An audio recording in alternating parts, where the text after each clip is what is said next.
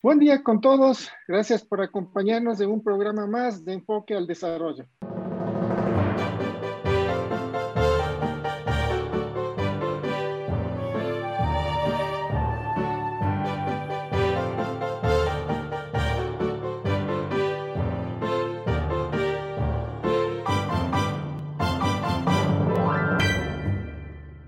En los actuales momentos en el que a través de un sistema de franjas se incrementan los precios de los combustibles por 16 meses consecutivos, ya que están atados a los precios del petróleo. Nuestra economía tiene un déficit fiscal de 7 mil millones de dólares. La Asamblea, la Asamblea Nacional no aprueba la proforma del 2021, cuando ya deberíamos estar ya discutiendo la proforma del, del año 2022. En este escenario se desenvuelve el gobierno de, de, Guillermo, de Guillermo Lazo. Para tratar sobre la situación económica de Ecuador, contamos con la presencia del ingeniero Osvaldo Landazuri, que cuenta con un MBA obtenido por la Pontificia Universidad Católica de Chile. Es gerente general de Metaltronic y reconocido analista económico. Bienvenido, ingeniero Landazuri. Buenos días, buenas tardes, buenos días, Osvaldo. Un saludo, gracias por la invitación. Gracias, ingeniero. Luego de que quedó golpeada la economía mundial y por ende la, la, la ecuatoriana. ¿Cómo está la situación económica actual? A ver, yo creo que hay que analizar algunas aristas para responder esta pregunta. Usted bien lo mencionó al, al inicio de la, de la, entrevista, es una situación complicada. En esa línea, el mundo entero está pasando por una etapa que es eh, bastante sui generis, es decir, van a haber muchos cambios y parte de esos cambios son los que probablemente estén gatillando algunas de las molestias que la ciudadanía está, está viviendo, por un lado, es decir, un entorno que es adverso. Por otro lado, lo que tenemos nosotros es la realidad ecuatoriana. Aterricemos un poco ya en nuestro país. Lo que sucede es que nosotros tenemos un déficit el anterior año de alrededor de 7 mil, más de 7 mil millones, 7 mil 600 me parece.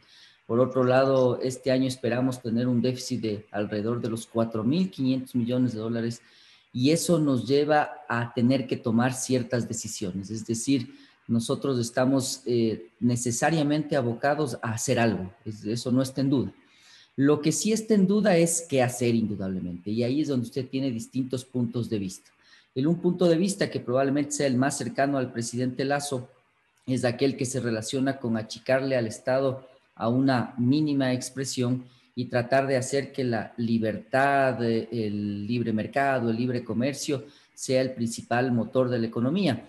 En la otra visión, usted tiene eh, la idea de un Estado que participe más en este proceso de recuperación. Entonces, lo que yo veo en el Ecuador es que estamos empantanados, lamentablemente, en una visión un poco rara, en donde el presidente, si bien ha colocado un ministro de Finanzas que tiene una versión socialdemócrata a la vista, es decir, una, visión que es un poco más equilibrada que la que tienen los libertarios que le acompañaron en el poder a Lazo, probablemente lo que tenemos ahí es una demora en toma de decisiones que es bastante complicada. Por ejemplo, tiene usted a roceros que están diciéndole que si es que no regula usted los precios, probablemente ellos se vean abocados a dejar de sembrar este, eh, eh, este, este producto de primera necesidad de cualquier sociedad. Por otro lado, tiene usted los lecheros que le dicen estoy votando la leche a un gobierno que ofreció un desayuno escolar, pero ahí es donde entran a jugar estos dogmas, en donde el círculo más íntimo de Lazo le dice no regules precios, deja que el mercado se ajuste libremente y entonces ahí es donde chocan las visiones. Con eso lo que estamos viendo ahora es un gobierno que después de una exitosa vacunación, indudablemente, eh, no ha hecho absolutamente nada más, es decir, no hemos visto eh, nada respecto a qué es lo que eh, planteamos como temas económicos y por otro lado tenemos también un, adversario, si cabe el término político, el propio presidente se lo ganó al alejarse de Jaime Nebodi del Partido Social Cristiano, que realmente empantanan mucho más las decisiones políticas que deben tomarse en el país. Con esto dicho, la situación es de, bastante incertidumbre y habrá que ver cómo el gobierno navega por estas aguas que se ven, insisto, turbulentas en el futuro próximo. La Asamblea no aprueba la proforma, o sea, ¿Cuáles son las observaciones que ellos ponen a la proforma y cuál sería el siguiente paso? Yo creo que ahí es donde entran a jugar los temas políticos, ¿no? Es decir, las observaciones de la, de la Asamblea, desde mi óptica, son legítimas en el sentido de decir, usted está eh, poniendo, si cabe el término, cosas que son de, que no son, ¿cuál es la palabra? Que no son eh, confiables, es decir, que tienen muchas dudas. Por ejemplo, ellos están observando en unos casos que usted disminuye ciertos gastos en educación, en otros casos que eh, está poniendo un precio del petróleo que para algunos es muy alto. Es decir, lo malo de esta situación intermedia del presidente Lazo es que tiene enemigos por todo lado, es decir, tiene enemigos que le piden cambios más radicales, pero además tiene enemigos y permite tener enemigos, si cabe el término, que no le aceptan ningún cambio. Entonces, al no haber tomado una posición que debería ser desde mi óptica un poco más, eh, un poco más directa, más clara, tiene observaciones de distintos, de distintos eh, tipos como, yo le comento. Es decir, probablemente lo que va a pasar es que esta proforma va a pasar por el Ministerio de la Ley. También habrá que entender que ya eh, está juzgado una gran parte del año, de este año que estamos acabando ahora. Entonces, como que ahí se ve también una posición de la Asamblea que es clara respecto a que no le van a aprobar cosas, pero que al mismo tiempo le acepta que eso pase por el Ministerio de la Ley para que el país no se frene. Lo que vamos a ver a continuación, Osvaldo, es en el mes de noviembre una proforma del año 2022. Y esa sí realmente va a tener eh, que tener, valga la redundancia, algunos temas que son muy importantes. Por ejemplo, cómo usted va a responder a las acreencias de la seguridad social, qué es lo que va a pasar con la recaudación, es decir, cuál es la reforma tributaria que se va a aprobar, qué es lo que va a pasar con educación, con salud qué tipo de Estado es el que está planteando este gobierno y eso es lo que no está claro y entonces ahí es donde vienen las dudas que yo creo que son legítimas por el lado de la Asamblea, pero obviamente al ser una Asamblea muy venida menos y con mucho eh, de política detrás de sus decisiones, entonces eh, como que tienden a minimizarse las observaciones, porque lo otro que era crónica de una muerte anunciada era la devolución de esa ley de creación de oportunidades y eh, era algo visto. Para mí el gobierno cometió muchos errores relacionados en buena medida con esa visión errada del presidente. Es decir, para mí la, visión errada del presidente es pensar que los ecuatorianos votaron por su plan de trabajo. Hay que pensar que los ecuatorianos votamos por un cambio fundamentalmente, pero ningún ecuatoriano o gran parte de los ecuatorianos no votaron por el extremo que representa Lazo. Claro, es difícil el escenario político actual para el presidente. Y claro, usted ya se refirió, por ejemplo, a lo de la ley de creación de oportunidades, pero en esta ley de creación de oportunidades o esta propuesta de ley, ¿qué, qué, qué estaba bien? ¿Qué, ¿Qué, estaba mal? Es muy interesante la, la pregunta. ¿Qué estaba bien? Que probablemente usted está planteando ciertos impuestos que para mí son necesarios. Es decir, yo siempre fui de la idea de dejar los dogmas a un lado y pensar que en, ciertos momentos del desarrollo de la humanidad, usted habrá visto distintos tipos de acciones por el lado del gobierno que son las que van más de acuerdo con esa situación del mundo. Por ejemplo, si procedemos a la, Gran Depresión en los años 20, a, finales de octubre de 1929, nos encontramos con un Estado que es muy activo, liderado por Roosevelt, para sacarle a Estados Unidos y al mundo de esa depresión regresamos a ver hacia, hacia el pasado y nos damos cuenta que en los años 70 esa visión de un Estado que interviene mucho, que está metido en varias actividades, se viene a menos cuando Estados Unidos comienza a tener inflaciones muy, muy significativas.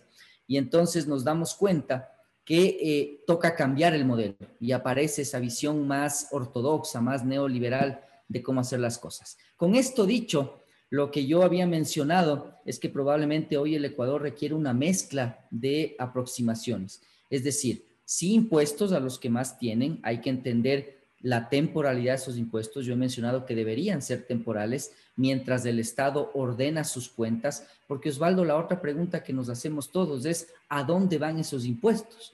Es decir, si usted le sigue pagando impuestos a un Estado que no es eficiente, a un Estado que desperdicia recursos en hospitales, en seguridad social, en oficinas que no sirven para absolutamente nada, pues probablemente la pregunta es válida, ¿para qué más impuestos? Entonces, la temporalidad. Segundo, usted tiene ahí eh, unos mensajes que para mí son muy equivocados. Es decir, quitar el impuesto a la herencia, por ejemplo, mientras usted coloca un impuesto al patrimonio, para mí es, es un sinsentido.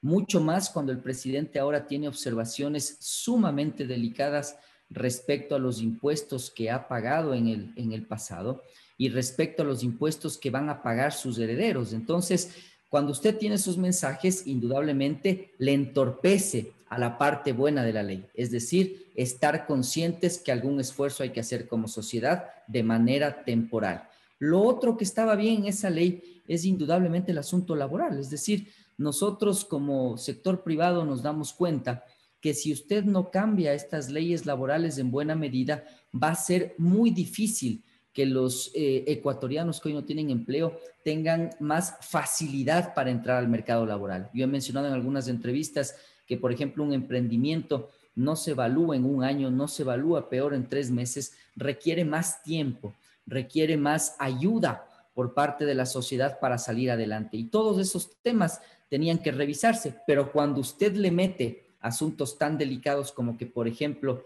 el trabajador le pague una indemnización al empleador en caso de que se pruebe ineptitud o algunas cosas que parecían subjetivas, pues echa todo al traste y entonces la sociedad se encrispa y ahí usted pierde una oportunidad que para mí era realmente eh, muy importante que tenía el país. Claro, tenemos un ejemplo lo que pasó en Colombia, ¿no es cierto? Lo que la, gente cuando le intentaron imponer nuevos impuestos, o sea, salió a manifestar en, en masa prácticamente. Y otra cuestión, lo que usted dice es totalmente cierto. Si va a haber mayores eh, impuestos, ¿qué se va a hacer con esos impuestos? Lo que está pasando en este momento con el mayores ingresos del petróleo, ahorros también de subsidios. ¿Qué se va a hacer con esos ahorros, con esos mayores ingresos, con las remesas de, de los migrantes? ¿A dónde va y cuál va a ser la compensación? Claro, quedan algunas cosas todavía en el aire. En este momento también está que sube el precio del petróleo, que es un reflejo de la crisis energética mundial que vive, que vive el planeta, lo que está, está golpeando a la mayoría de países. Pero ¿cómo beneficia o, o cómo nos perjudica a nuestra economía? Yo creo que el petróleo ha sido una bendición y una maldición, si cabe el término, para estos países. Y en realidad yo me refiero a esto porque en gran medida nos hemos vuelto dependientes de las materias primas y hoy lo que el Fondo Monetario Internacional, por ejemplo, está buscando es que el gobierno dependa menos del petróleo, es decir, cobre más impuestos y dependa menos de esta fluctuación del petróleo. Primero, Osvaldo, la, pregunta es muy pertinente y lo que sucede es que usted está viviendo una situación que para mí es absolutamente eh, inédita. Es decir, le tiene a China por un lado le tiene Europa y Estados Unidos que están retomando su actividad económica y eso presiona indudablemente a las materias primas porque se reactivan, es decir, consumen más energía, están menos confinados, se mueven mucho más, etcétera. Pero por otro lado, usted le tiene a la China tratando de cambiar su modelo de desarrollo. Hemos visto en estos últimos eh, días como, por ejemplo, el presidente Xi Jinping ha dejado al ver a la luz pública que algunas eh, inmobiliarias que se veían, usted viajaba a China y veía edificios todo el tiempo construyéndose. Y cuando yo preguntaba respecto a las ventas de esos departamentos, pues la respuesta de los ciudadanos chinos era que ellos no sabían, pero que no se estaban vendiendo todos. Entonces, con esto dicho, va a ver mi punto. El punto es que eh, Estados Unidos y China necesariamente están enfrentados en una guerra comercial, lo cual también genera mucha incertidumbre. Todo esto, insisto, ha presionado las materias primas por dos lados. Por un lado, consumo, pero por otro lado, la devaluación del dólar. Es decir, hemos visto cómo Estados Unidos ha sido muy activo en política monetaria, es decir, ha, imprimido muchos billetes y le, ha dado a, y le ha dado a los ciudadanos plata mientras están en la casa esperando que la pandemia pase. Entonces, todo, todo eso ha hecho que en dólares las materias primas se coticen más alto. Con esto dicho, lo importante es pensar que es un asunto temporal. no cometer otra vez el error de creer que esto va a durar indefinidamente y que entonces debemos establecer gastos permanentes en función a ingresos que son temporales, es decir, este precio extraordinario del petróleo. ¿Qué es lo que pienso yo? Por un lado, usted tiene un asunto delicado con los subsidios. Yo he sido de los que más ha criticado este tema, pero al mismo tiempo, estando en varias entrevistas, interactuando con la gente, con los medios, me doy cuenta que la situación, Osvaldo, en el país es desesperada. Es decir, la gente está muriéndose de hambre. Con esto dicho, quizás mi recomendación al gobierno sería hacer una pausa en el incremento de los combustibles, obviamente no regresar atrás, pero tal vez en esa pausa sentarse a conversar de manera abierta, transparente y asertiva y empática, es decir, poniéndose en el lugar de cada actor para entender cuáles son las necesidades de los diferentes eh, actores sociales, taxistas, eh, buceros, eh, indígenas, etcétera. Pero una conversación que debe ser franca.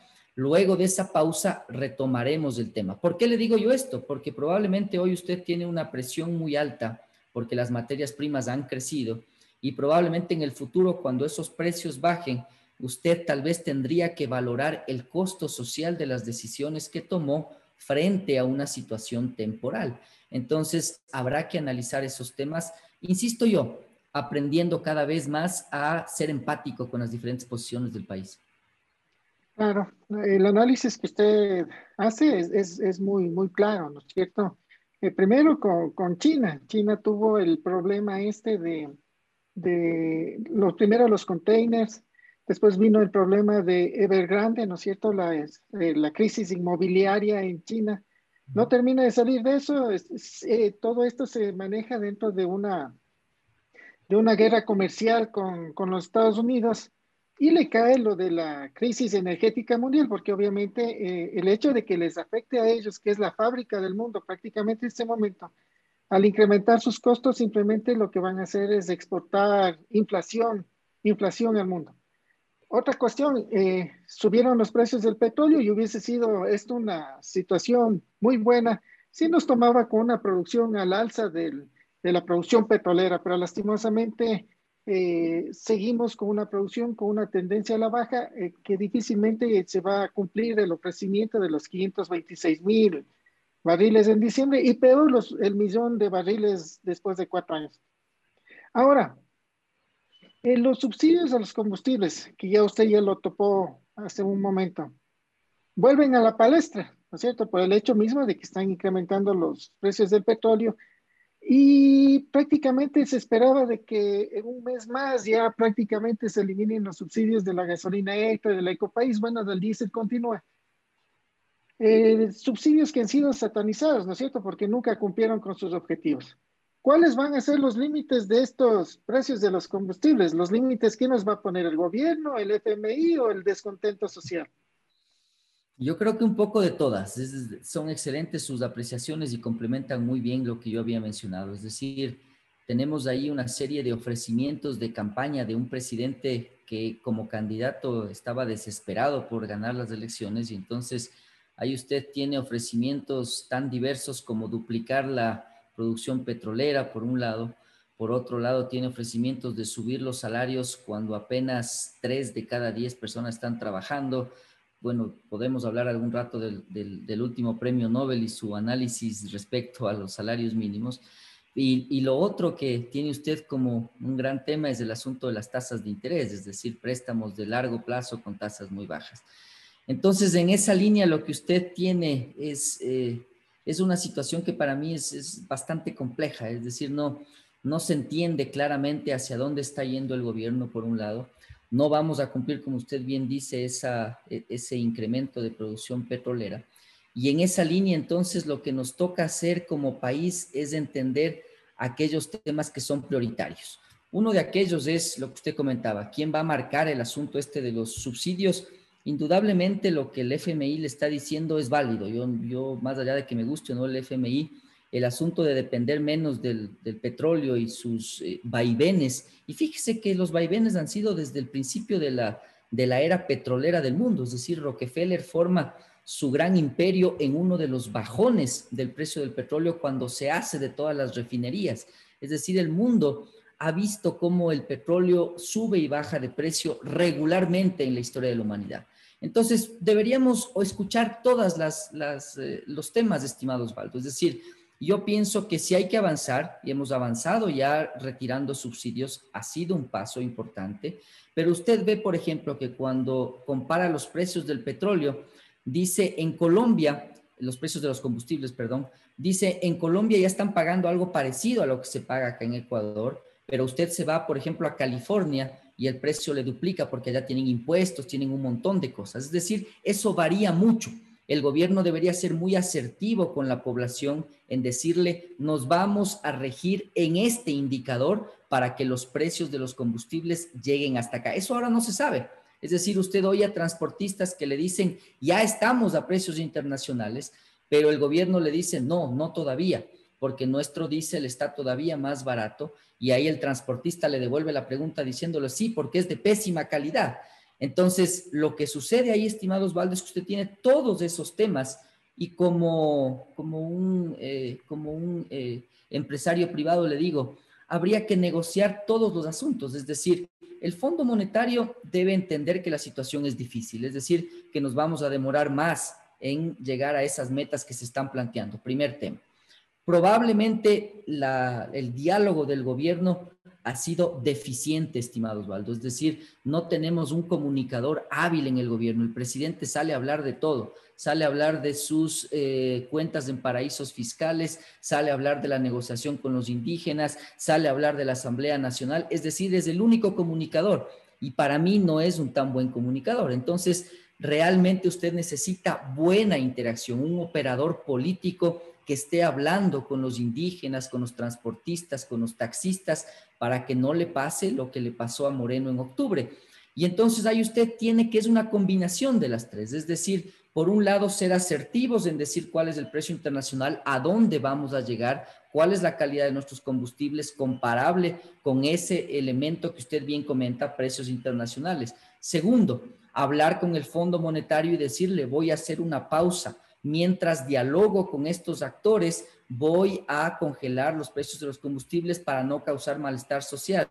Tercero, sentarse a conversar con todos esos actores, pero con un operador político válido, franco, que realmente eh, les trate con empatía a los diferentes actores. Yo realmente insisto, he visto el, el clamor popular en varias entrevistas, en varios medios que interaccionan con la gente y yo eh, sí advierto que el tema es absolutamente delicado. Es decir, para mí es un polvorín que en cualquier momento, con cualquier chispa, si cabe el término, le puede explotar en una ebullición social, perdón, como la de Colombia, como la de Chile, que le dicen ya basta.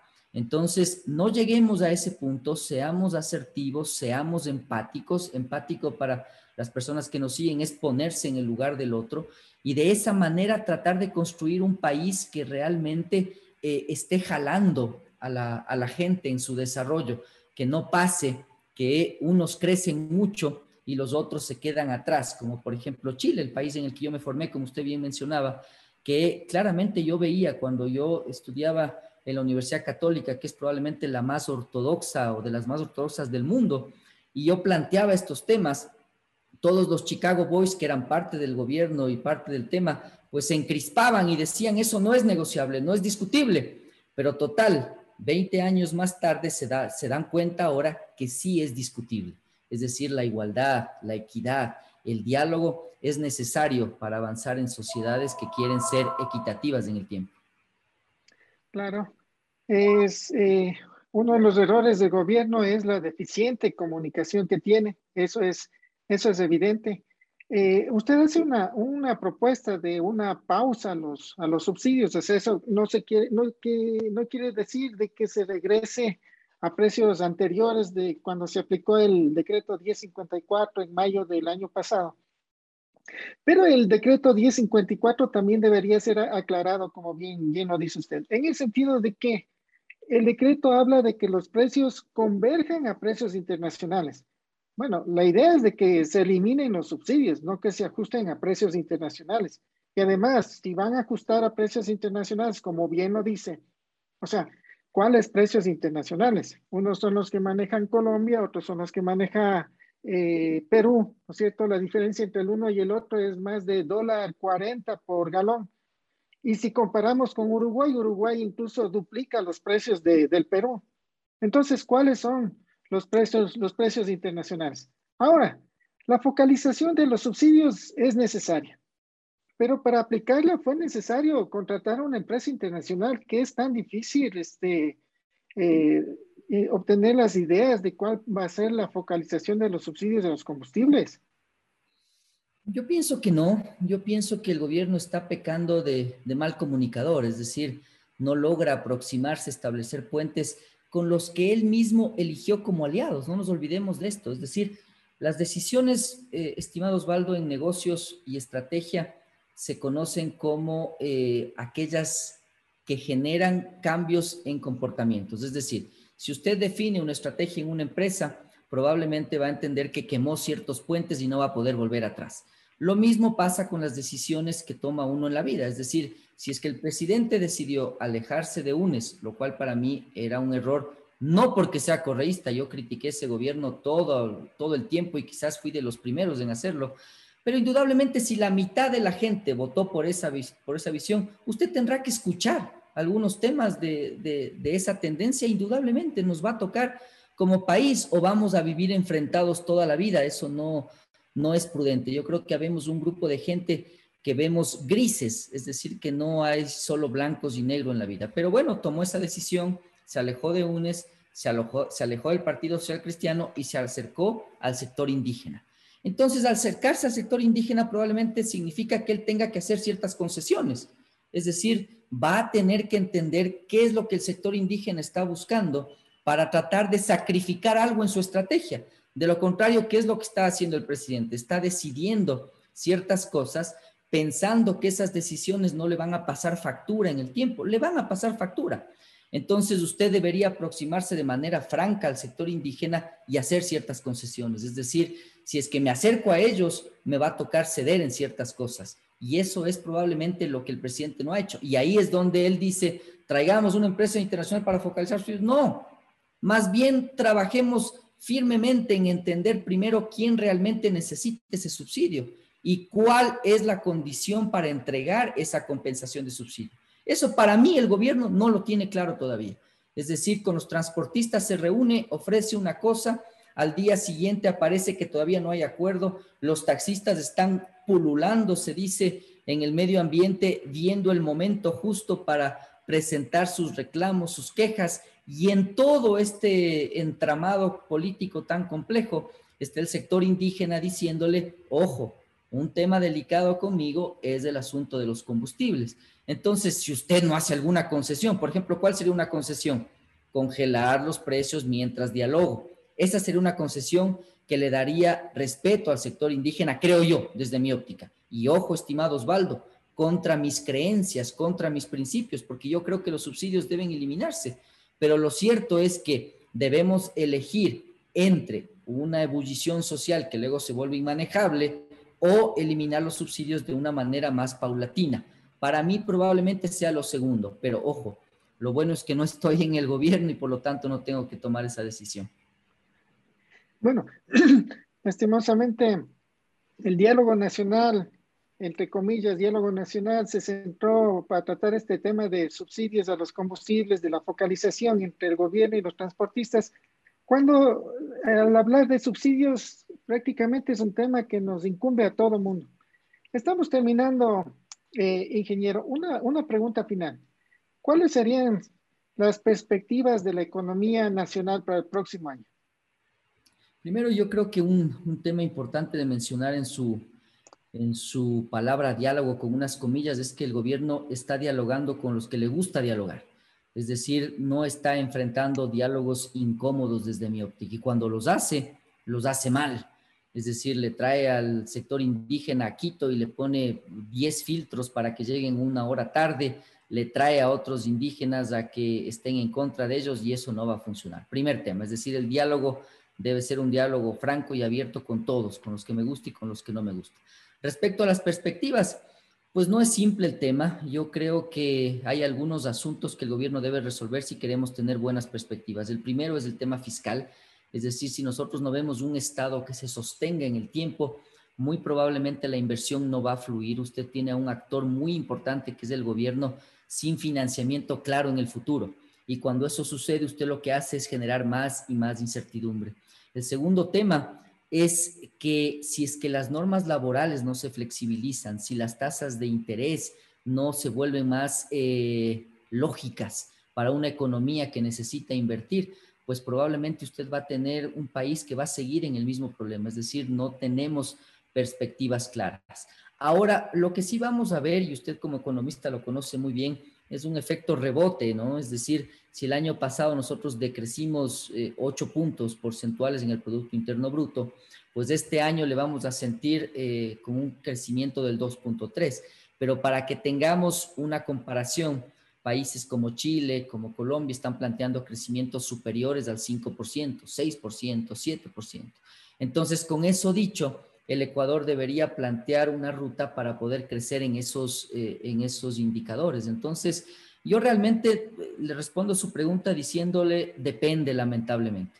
Las perspectivas dependen de qué es lo que pasa en la Asamblea, dependen de cómo el gobierno logre establecer un buen equipo de comunicación, un buen equipo de operación política eh, transparente, empática, asertiva, que realmente logre tender ciertos puentes con sus aliados, porque lo que yo sí advierto, lamentablemente, es que si el presidente les cataloga de golpistas al triunvirato, dijo eh, eh, en la noche del pasado jueves en su, en su entrevista con Carlos Vera, se refiere a Nebot, Correa e ISA, el sector indígena, pues realmente está enfrentado con todo el, con gran parte del país, o con, si no es todo el país, con una parte muy importante del país. Entonces, siendo así la posición del presidente, probablemente la asamblea le va a trabar bastante y usted va a ver un presidente que va perdiendo mucho de su popularidad, por eso es que ya no le veo tan fuerte en su intención de la muerte cruzada, por eso va a mandar el proyecto dividido en tres en lugar de someterlo a consulta, porque él sabe que si consulta